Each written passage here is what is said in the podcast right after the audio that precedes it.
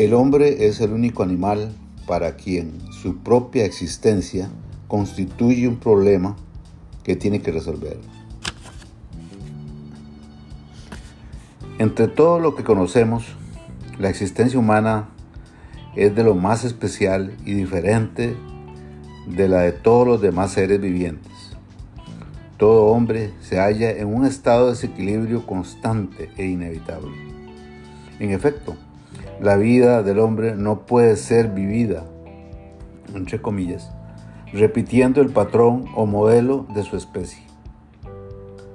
Dotado de libertad, inteligencia y voluntad, tiene que vivirla cada hombre y solo él. El hombre es el único animal para quien su propia existencia constituye un problema que tiene que resolver y del cual no puede escapar.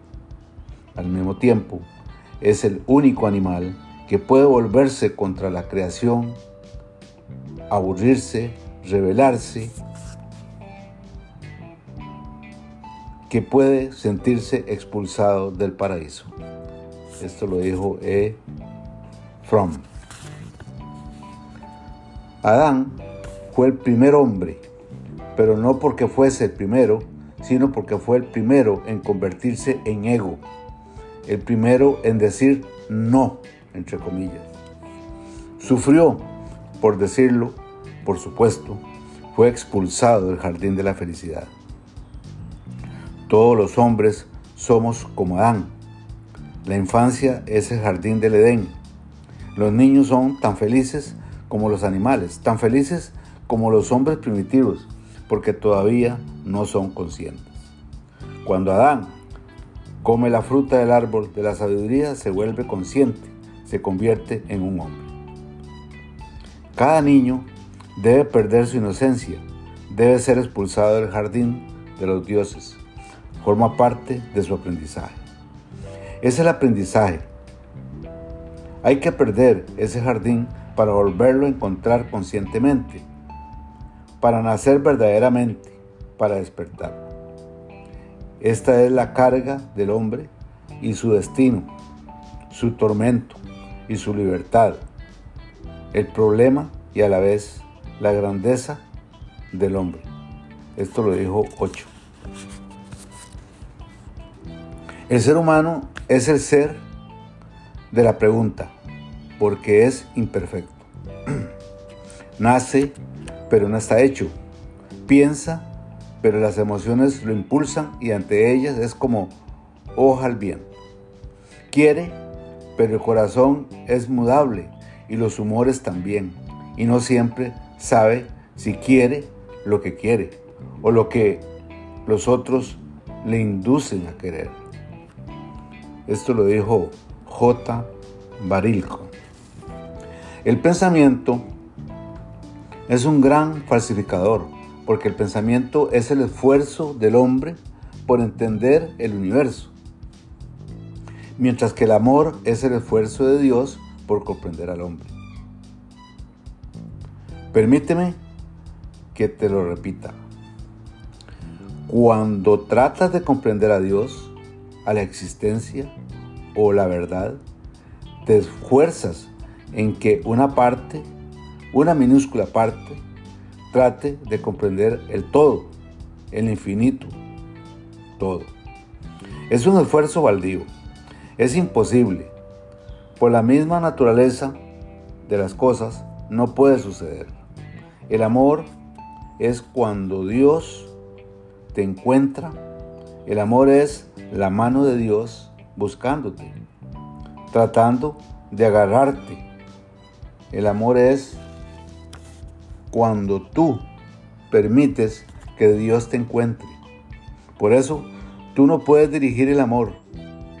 Puedes manejar la lógica, puedes llegar a ser muy, muy eficiente por lo que a la lógica concierne. Pero en el instante en que el amor surge, te vuelves totalmente ineficiente. Entonces no sabes dónde te encuentras, entonces no sabes estás haciendo, entonces desconoces hacia dónde te estás dirigiendo, entonces no posees control alguno. La lógica está bajo control, el amor es incontrolable. La lógica puede ser manipulada, el amor sucede. La lógica te proporciona la sensación de que eres alguien. El amor te proporciona el sentimiento de que no eres nadie. Dicho por 8. Estás frente a un misterio real, no un acertijo o rompecabezas creado por el hombre. Estás frente a un, a un misterio real, no un acertijo o rompecabezas creado por el hombre. Si fuera un acertijo creado por el hombre, podría ser respondido, porque entonces sería un juego, un juego mental. Tú creas la pregunta y también la respuesta. Pero si estás frente a algo que tú no lo has creado, ¿cómo vas a resolverlo con tu mente humana? Claro, que puedes lanzarte a esa aventura. Es tu prerrogativa. Cuando se alcanza una conclusión, la mente se siente a gusto. De ahí que existan tantas filosofías. Todas las filosofías existen para satisfacer una necesidad. La mente pregunta y requiere una respuesta, incluso cuando ésta sea falsa. Si es creativa, imaginativa, servirá. La mente se quedará en paz. Dicho por ocho. La enfermedad, llamada hombre, es el no satisfacerse con nada. Esa enfermedad humana hace que todo lo que alcancemos sea, sea fútil, fútil, y que sintamos interés por aquello que aún no hemos conseguido. Para, los, para las otras enfermedades, los médicos tienen el remedio, la medicina tiene el remedio, pero para esta particular enfermedad humana, solo la meditación tiene el remedio. La ciencia médica estará completa el día en que entendamos la parte interna del ser humano y empecemos a trabajar también con ella, porque la persona enferma interiormente crea mil y una enfermedades a nivel corporal. Un joven fue a ver a un anciano maestro y respondiendo a sus preguntas, dijo que estaba estudiando para un examen y que confiaba en un brillante resultado. El anciano escuchaba atentamente sus planes para el futuro y, y, lo, animaba con sus ademanes y actitud de aprobación, mientras su mano jugaba con los cabellos del muchacho. Y después del examen, ¿qué? Entonces pienso graduarme en derecho. Y entonces si logro hacerme un, nombre como abogado, podré casarme y abrir un despacho, establecerme y hacerme, hacerme rico.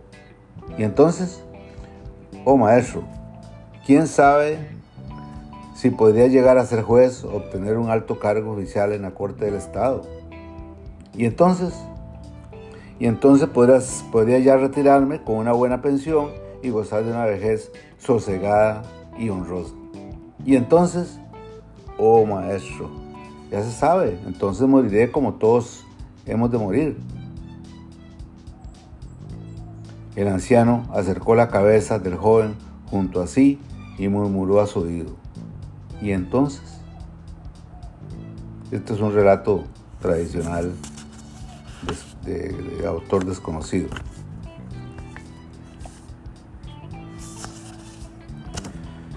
La vida es una búsqueda una constante búsqueda. Hay un deseo profundo de buscar, pero uno no sabe lo que busca. Y es una búsqueda insatisfactoria, porque todo aquello que obtienes deja de tener importancia en el momento en que lo alcanzas. Parece irrelevante lo que obtengas o lo que dejes de obtener. La búsqueda sigue de todas modas, de todos modos. Hay que entender esta búsqueda. ¿Qué es y por qué ocurre? Parece haber una brecha en el ser humano, en la mente humana, en la estructura misma de la conciencia humana. Parece haber un agujero, un agujero negro. Sigues arrojando cosas al agujero y siguen desapareciendo. Nada parece llenarlo. Nada parece contribuir a la satisfacción. Es una búsqueda afiebrada. Lo buscas en este mundo, lo buscas en el otro mundo, a veces lo buscas en el dinero, en el poder, en el prestigio y a veces lo buscas en Dios, en la dicha, en el amor, en la meditación, en la oración, pero la búsqueda continúa. El ser humano parece haber contraído la enfermedad de la búsqueda. La búsqueda no te permite estar aquí y ahora porque siempre te lleva a otro sitio. La búsqueda es una proyección, un deseo, la idea de que nuestras necesidades están, está en otra parte.